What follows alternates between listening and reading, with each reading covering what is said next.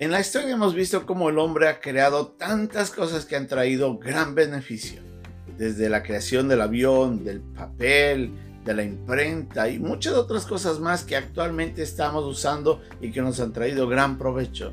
Han sido gracias a la capacidad que Dios le ha dado al hombre para generar nuevas cosas. Pero, lamentablemente, esta misma capacidad ha sido utilizada perversamente por el hombre para generar instrumentos en algunos casos de destrucción y otros que generan gran dolor a través de métodos de tortura y algunos de ellos que llevan a la muerte de los presos. Lamentablemente vamos a ver en la historia de hoy día cómo el Señor Jesucristo enfrentó uno de esos instrumentos creados por el imperio romano y que trajeron gran dolor al hombre y cómo el Señor Jesucristo enfrentó y sobre todo veremos por qué el Señor tuvo que enfrentar tan cruento castigo. Es la lección de hoy día aquí en un momento con Dios.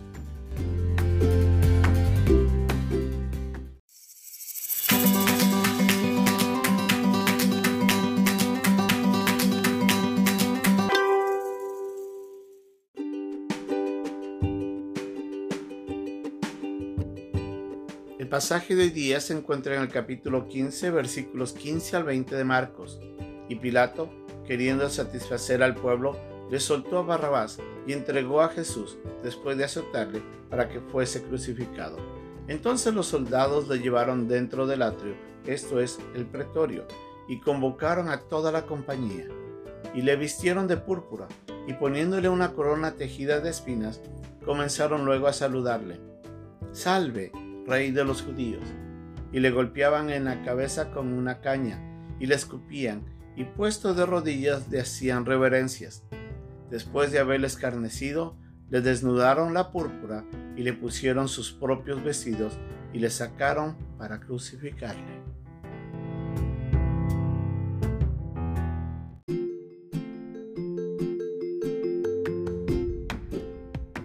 Pilato anhelaba soltar al Señor Jesucristo, pero el pueblo seguía, lamentablemente, insistiendo en que sea crucificado. Antes de soltarle, el Señor es enviado en la parte posterior del cuartel y ahí en el interior es llamada toda la compañía y es azotado. Se utiliza un instrumento llamado el flagellum.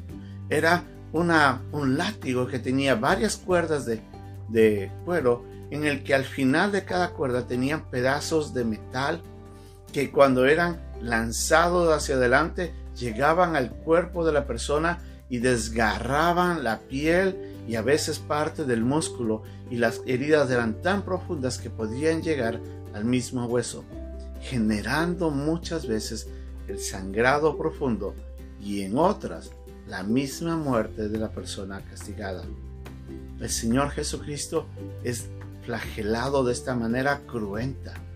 El hombre había tenido capacidades de inventar tantas cosas buenas, pero lamentablemente generó otras cosas horrendas y una de esas estaba siendo usado en contra del Señor Jesucristo.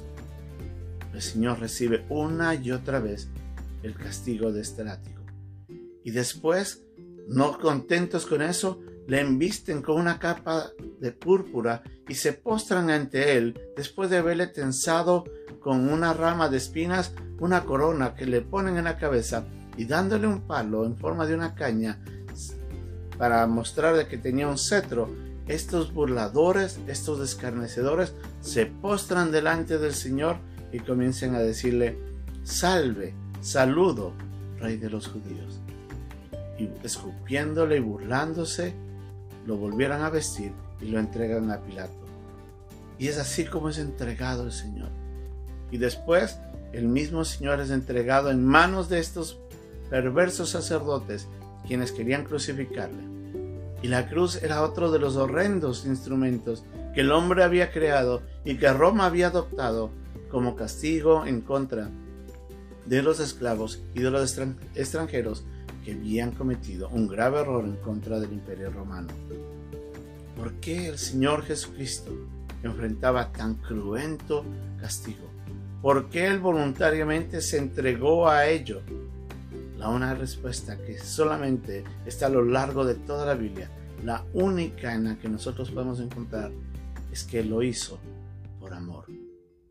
El Señor Jesucristo había decidido entregar su vida por amor a nosotros. En los Evangelios y en el Nuevo Testamento leemos que el Señor había hecho todo esto porque nos amaba. Él estaba tomando en sí el castigo nuestro. Todo ese dolor y ese sufrimiento que él estaba recibiendo, recibiendo era por culpa de nuestros pecados.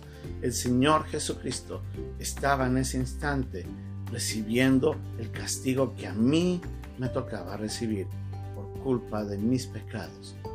Pero por amor, Él tomó mi lugar. El Señor Jesucristo miraba hacia adelante. Nos dice Hebreos de que Él miraba con gozo todo lo que estaba sucediendo y recibió lo propio porque Él miraba que lo que estaba por venir, al final, después de que la cruz haya pasado y después de que resucitaba, el hombre encontraría por fin, por medio de la fe en eso, la salvación.